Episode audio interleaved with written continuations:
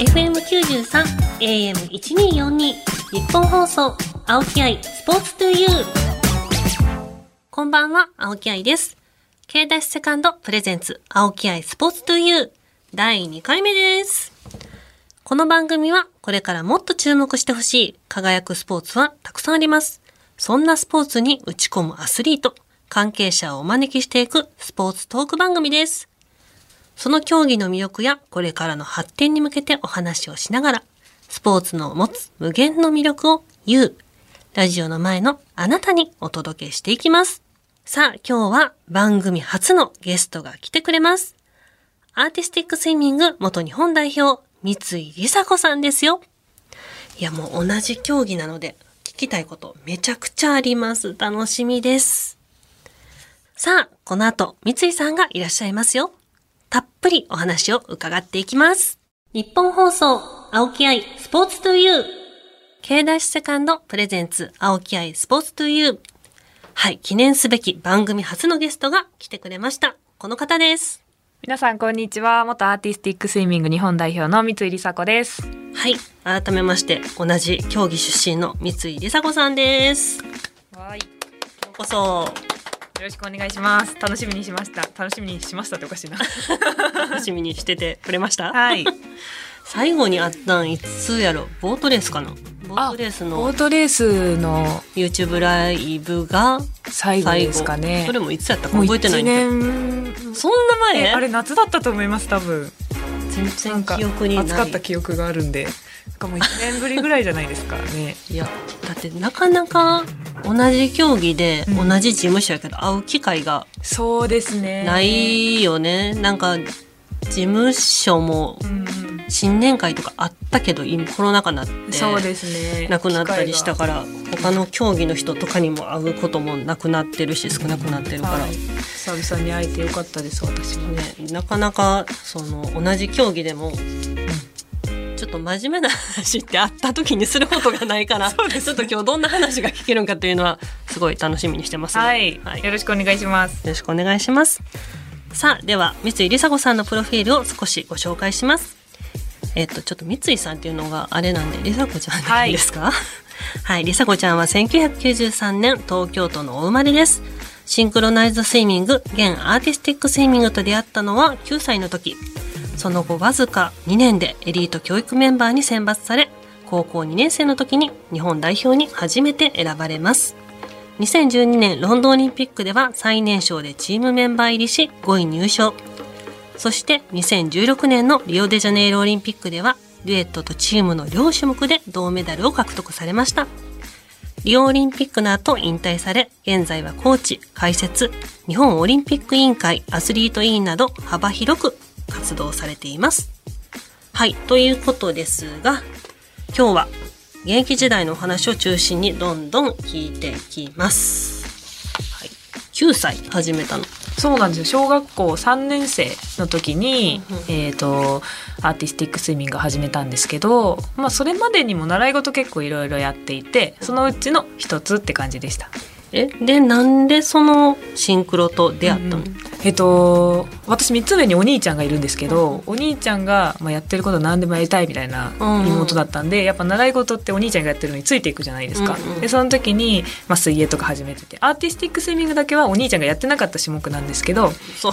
そうそう。今やからこそ男子シンクロみたいなのがあるけど、当時、はなかったんですけど、あのお母さんがちょっとあまりにも私お兄ちゃんにこう対抗心を持って始めてこう戦い出しちゃう。負けず嫌い。そうそうそうだったのでちょっとこの協調性学んだ方がいいんじゃない？みたいな感じで、まあ、水泳もやってたし、まあ、ダンスダンスっていうか音楽エレクトーンもやってたし、っていうのでちょっと合わせてアーティスティックスイミングみたいな体験会あったけどどう？って言われて、うんうん。うんあやってみるって言って始めたのがきっかけです。す。ごいね、やってみるってチャレンジャーやね。え、それ行ってみてハマったってこと？楽しかった？みたいな。そうですそうです。あのーもう行ってみてもう全然なんかある程度できるかなと思って始めたんですけどまず川上弘上からめちゃくちゃ難しくて えなんでこれ受けるのみたいな感じになってでちょっと最後足パッて上げてみようみたいな感じでやっても体硬かったんで足上げるって言ってどうやって上げるのみたいなもう もうほぼ溺れてるみたいな状態だったんですけどなんかその時に一緒にやってた仲間がめっちゃなんかもう仲良くなって、うんもう友達がやるっていうならえじゃあ私もやるみたいな感じでえ続けていきましたね。じゃあもうその体験会？初日から？はい。もう楽しいってなってハマったってことですね。はい。なんか最初は負けず嫌いでっていうところから始めたけどなんかその時にはやっぱ友達となんか一緒にやってるのが楽しいなっていう感覚が強かったかな。団体競技やしね、うん。なんかライバルでありながらもちょっとその8人はい。で作り上げるっていうのはすごい確かにはい、そこが一番楽しうん、楽しかったしなんか、うん、競技にのめり込んでいった瞬間でした。じゃあ逆にいつからはちょっとしんどいってうん。なってきましたか？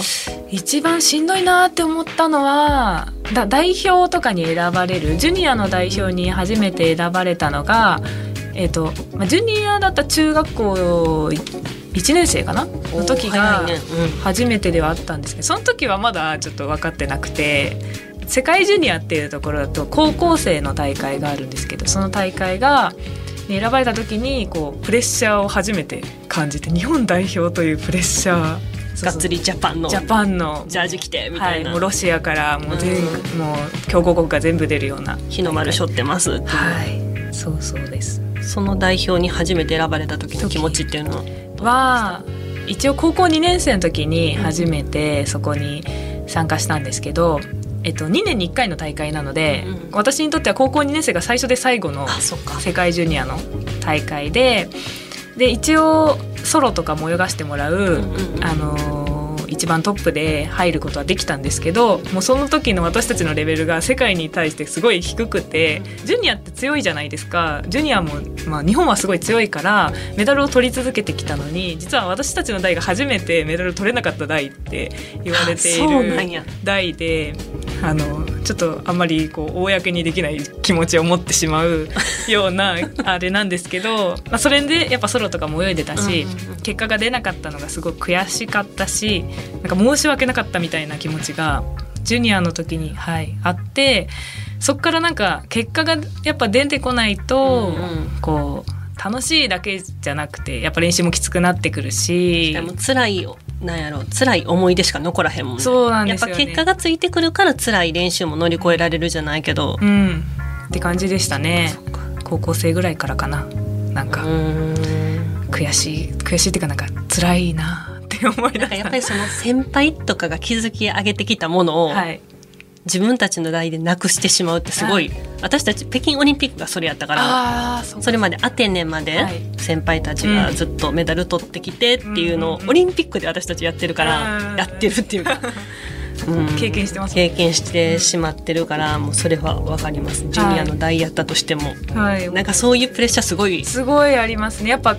強いからこそ日本が。なんか、うん。日本のお家芸やからこそっていうのもあるしなんか多分自然にそういうプレッシャー感じちゃうよねジュニアのそう時でも。そうですね。はい、ちゃんとメダル取って帰らんと、うん、うん、ね帰れないんじゃないか。とかね。ざわざわし私もたよね北京の時そう思ってた。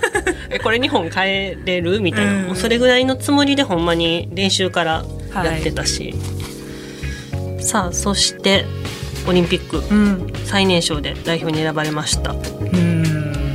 どうでした？プレッシャーはか違うものそのうん。ジュニアの時とのプレッシャーとは、そうですね。なんかやっぱりこう最年少って言われるとこうプレッシャーとかも感じてた部分はあるんですけどって言ってもそのチームの補欠要員みたいな場所だったんですよ私、うんもうチームに入れるか入れないかギリギリのところだったのであのなんか期待はされつつもそれどころかもう泳げるかどうかも分かんないみたいなとこがすごい心配だったので、うん。なんか周りに見られているものより自分のこうやらなきゃいけないことみたいなのを、うんこう探っていく方が大変だったっていうか。でもそうかも。私も北京の時最年少やったから。ああ同じですねじゃあ。泳げるか泳げへんかって。まあ私はフリールーティンの方しか泳いでないからはいあれやけど、そうやね。でもついていくのでいっぱいいっぱいじゃなかった？そう本当になんかだからメダルとかそういうとこまでも見えてなくてとりあえずこのチームで自分がこう足を引っ張らないようにうん。演技しきることが自分のできる精一杯だなみたいな感じに思っちゃってたので。そうか。私たちの時代でメダルをなくしてしまってるから。いやいやそうよねでも次のロンドンの大会でもメダルは取れなかったのでうんうんうん。世界の舞台は高いなって。ジュニアの時もそうだったんで、うん。結局結果がなかなかね取れなかったなっていう気持ちはありました。でその後デュエットとチームうん。どうやったの？そのデュエットに抜擢されるっていや信じられなかったっていうかいや私はちょっと厳しいですって本当正直最初はすごい思ってたんですけどでも選ばれたからにはまあ小さい時からこう上目上の人と一緒にデュエットを組んだりとか、あのーチームを組んだりっていうことが多かったので,、うんうん。で乾さん、うん。あのー今年金メダルをね世界大会で取れましたけどその乾さんとっていうこう目標が目の前にあってそのデュエットのパートナーとして頑張るっていうのは私にとっては結構やりやすかった、うんうんうん。あの立ち位置だったのでもうう上手な人がいるしこう目標が目の前にあるのでこう目の前なんだろうオリンピックのメダルとかよりもまずはそのワンさん乾さんのにこうついていくとか、うん。レベルがここに持っていけばいいんだっていう目先の目標が見えてたので。確かになんか誰かを目標にする誰かの背中を見るっていう方が、なんやろやりやすいよね。私もそういうタイプやったから、はい性格的に。だから逆に引っ張れへん私は。引っ張れるタイプじゃないから。なるほどなるほど。でもそれデュエットとチームって両方練習しなあかんよ。うんうんうんうん。その両立はどうやったの？その前まではもうチームだけってそこに集中すればよかったけど、そうですね。もう4年間ですごいやっぱ立場が変わって、前はロンドンの時はチームの補欠みたいな立場だったから、もうチームにって感じだったのが、すごいね。もう一番まあ言ったら、うん、言い方悪いけど下からもう一番上にバーンって上がるわけよそうですね。その時はでもまあなんかやっぱりチームを引っ張っていかなきゃなっていう気持ちはありつつも、うん。まずは私はデュエットでメダルを取るっていうところが一番の目標だったのでそうしたらやっぱチームにも勢いづくしそれが自分にとっての一番の仕事だって思ってて、でチームはチームで私よりも先輩の人たちが引っ張ってくれるメンバーがいたので、そこのメンバーにちょっとお願いしますみたいな感じでデュエットにメインで私はなんとかメダルを取るためにあの稲稲井さんと同じレベルの技術を作ってっていうふうに思ってました。確かにそのシングルってオリンピックデュエットが最初にあってチームやもんね、そうそう先輩とかがそうやって勢いつけてくれると、うんその波に乗ってチームも頑張ろうってなるのは私たちもそうやったし、もう実際デュエットでメダル取れなかったらチーム取れないって、うん。あの言われてたのでやっぱそれだけのこう、まあ、プレッシャーっていうかじゃあ私がレベル上げないとメダルは見えないなって思ってたので、もう死に物狂いでした。もう私が頑張らへんかったらチームもなくなるっていう、そう本当そっちでなんかうん。頑張ってたかなって思います。はい、そしてメダルを無事獲得されましたけど、いかがでしたか？もうだから2大会ぶり、まあ、北京の時デュエットは取ってるけどチームはなくてっていう状態で、でロンドンメダルなしで。で、久しぶりのうんメダル。うん、獲得でしたけど、いや私にとってはもうなんか初メダルっていうかジュニアの時も取れなかったしロンドンでも経験してなかったこう形にあるものなので、まずはほっとしたなっていうところが一番かけられた表彰台でこうメダルかけられた瞬間は、うん。やったーっていうよりもよかったーみたいな感覚が安堵の方が。もうはいもうあってでもやっぱそこを経験してチームでもメダルを取れた時は、うん。なんかほっとしたっていうよりはやっぱりこのメンバーで頑張れてよかったなっていう喜びの方が大きかったかなっていう。なんかこれデュエットとのメダル取った日って井村先生の誕生日あそうそうだったんですよ。ニュースで見てあそう。やそうやと思って。そうなんかそれもじわじわちょっと若干のプレッシャーを感じつつ。確かに先生の誕生日にもしメダル取れへんかったらって,、っていうのも最高のプレゼントをあげたいもんね。そうそうそうそれが誕生日プレゼントで最高の誕生日プレゼントだからっていうのはやっぱねあのペア相方のワンさんとも話してたし、まあそれはねもうみんなが思うでしょ。そりゃねっていうのが。それ二人取ってくださいよってそうそうそう。取ってプレゼントしてさらにチームにつなげてくださいっていう思いもやっぱりね他のメンバーからあったと思うし。そうですね。それはもうでもかけられて本当よかったなって思います。はい。まだまだ聞き足りないですが一旦ここまで。この後は何が出るか誰もわからないあのコーナーです。日本放送青木愛スポーツトゥユー K ダッシュセカンドプレゼンツ青木愛スポーツトゥユー。パーソナリティの青木愛です。ここからはこのコーナー。愛のあるボックストーク。はい今回も出てきました。愛のあるボックス。はい、これねほんまに何が入ってるかわからなくて。そうですね。あらかめじめなんかちょっと教えてくれるのかなと思ったけど教えてくれへんっていう。そこが醍醐味なんですねきっとね。そう中にいろんなお題が入ってますが今回は主に現役時代の話題が中心に入ってるそうなので、はい、りさこちゃん引いてもらっていいですか？これは本当にちょっとドキドキ大事に大事にしたい。大事にしたいって。トラン。あなるほど。何ですか？もしうん。シンクロ過去エース選手じゃなかったら何になりたかったですか？っていう質問ですね。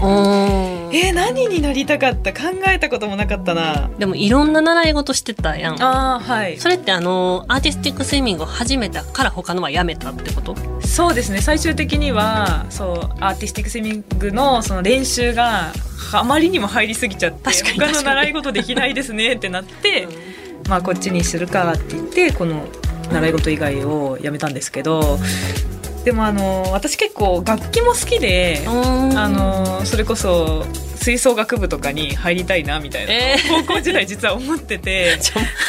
シンクロしながら絶対無理やろ。絶対無理なんですよね。そうなんかまた楽器もちょっと極めたいみたいな気持ちもあって。で自分の高校が多分吹奏楽部が強かったのであなんかかっこいいと思って。確かにかっこいいやんな、はい、なんかそれもまたチームっぽい感じはあって、うんうんなんかそういうなんかアーティストっていうかそうそういう笛笛とか。なんか文化系やけどあの揃ってる感じとか、練習風景とかたまにテレビでやってるの見ると、うん。なんかスポーツやなって思うよね。思います。なんか普通に泣けるっていう、もう感動するのでああいうのを極めるうん。音楽家になりたく 音楽家だって。古そう。音楽をやっているような人になってみたかったなと思います。なるほど今ふと。全然、うん、初めて考えたわ。初めて考え初めて考え初めて考えたそうですよ。じゃあ2つ目いきましょう。二つちょっとこれ時間が来るまで永遠と引かなあかんからそうなんですね。でで。よし。はい。お今だから話せる現役時代の自慢できる話。何何聞きたい？自慢できる話。なんだろう。あそうですね。私は本当どこでも寝れる人なんですよ。私もやで本当ですか？一緒ですでなんかどこででも寝れるんですけど寝ちゃいけないタイミングでも寝てたことがあってあのビデオチェックってあるじゃないですか？シンクロのあのめっちゃ眠ならへん。そう。あのこれあるあるだと思うんですけどあの演技終わ作ってその日の練習終わったらやっぱビデオを撮って演技の、ね、完成度とかを確認するビデオチェックが深夜っていうか夜に。ミーティングしながらね。そうそうそうある時間があってでその時にやっぱ演技がねどこがちょっとうまくいってないとか、コーチとか先輩とかに言われる時間になんかまあどこでも寝れるっていう言い方はめっちゃよく言っちゃってるけど こんなもうちょっとラジオとか伝わりきらないかもしれないけど頭もボーンって落ちそうなぐらい胸こいてるくらいのそう感じでそうそう。ねそうになってて。で一回あのコーチにも「あんた寝てんならもうやらへん!」とか言って怒られちゃって。それ井村先生そうそうそうそう。怒られちゃって。うわでそれで一回あの何？あのそのビデオチェックがなくなっちゃってあの申し訳ないすいませんでしたみたいな時が何やったお題。お題合ってる？それ。今だから話する経験時代の自慢できる話。自慢ちゃうやんそれ。やらかした話やんそれ。いやまあだからどこでも寝れる。だからあの本当に、ま、ストレッチしてる時間とかも。あわかる。前屈しながらねそうそうそうそう。そう横開き開きながらとビデオチェックはか確かにあのスローとかにされたらさあやめてって私結構座りながらシはい。ャーペンで足さしてたーもん、えー、そんなにですか？寝ちゃうと思って。そっかそっか。ミーティングの時絶対筆記用具持ってるから、はいはいはいはい。私はなんか一番人目につかない位置でこうビデオを見るように してて。なんかちょっと怒怒られたらこう申し訳ないんでこうコーチとかに見えない位置をこう確保してこうビデオチェック。けどバレたっていう、ね、バレたね。さすがにこう船越えてたらバレますよね。こうバレるよ。端っこでだいぶ動いてるそうそうそうそう。あんた寝んなーって怒られました 勝手にお題変えないでください。すいません。こじゃあ3つ目いきましょれ何個入ってるんだろう。怖いな。よし。あ最も衝撃的だった練習。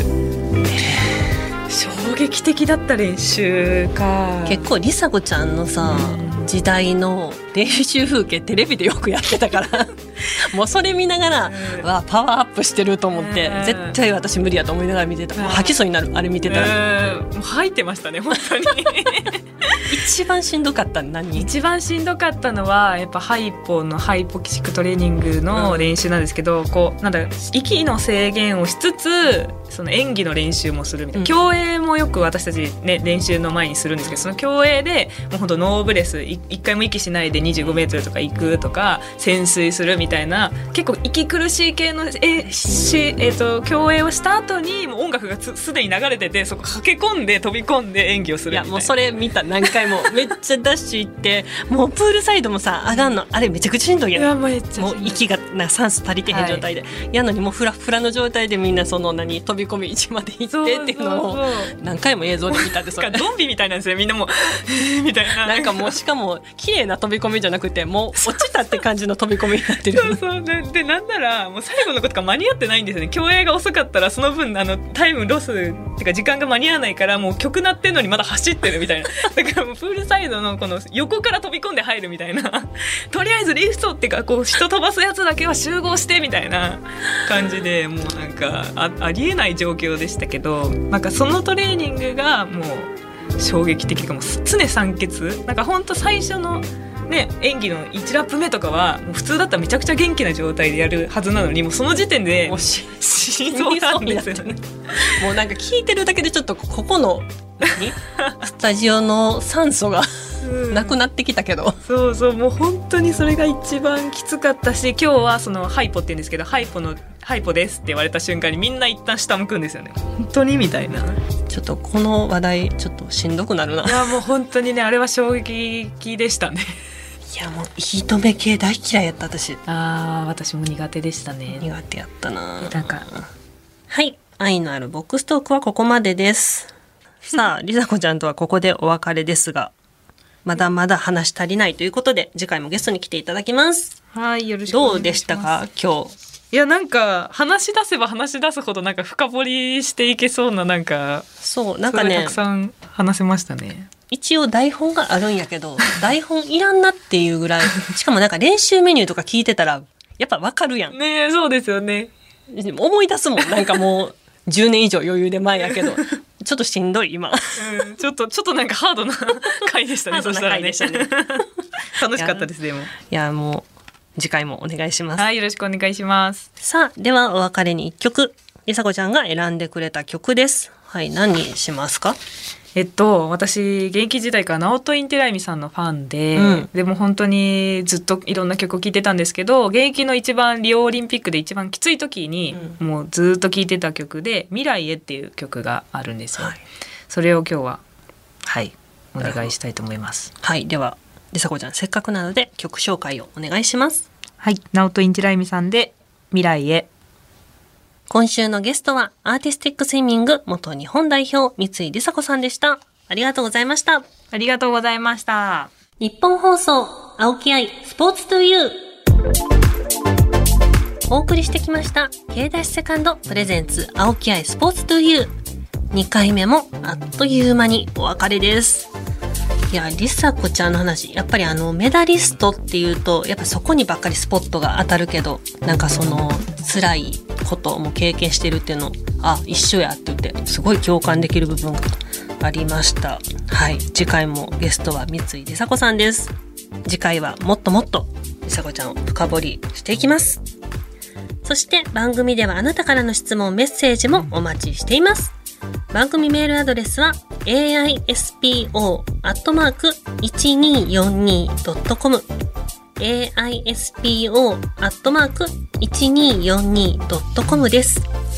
また、パソコン、スマートフォンアプリ、ラジコのタイムフリー機能を使って、この番組をもう一度聞くことができます。ぜひチェックしてください。さらに、タイムフリーが終わった後は、番組ホームページから、ポッドキャストで聞けます。ぜひ、ホームページにアクセスして聞いてくださいね。それでは、お相手は私、青木愛でした。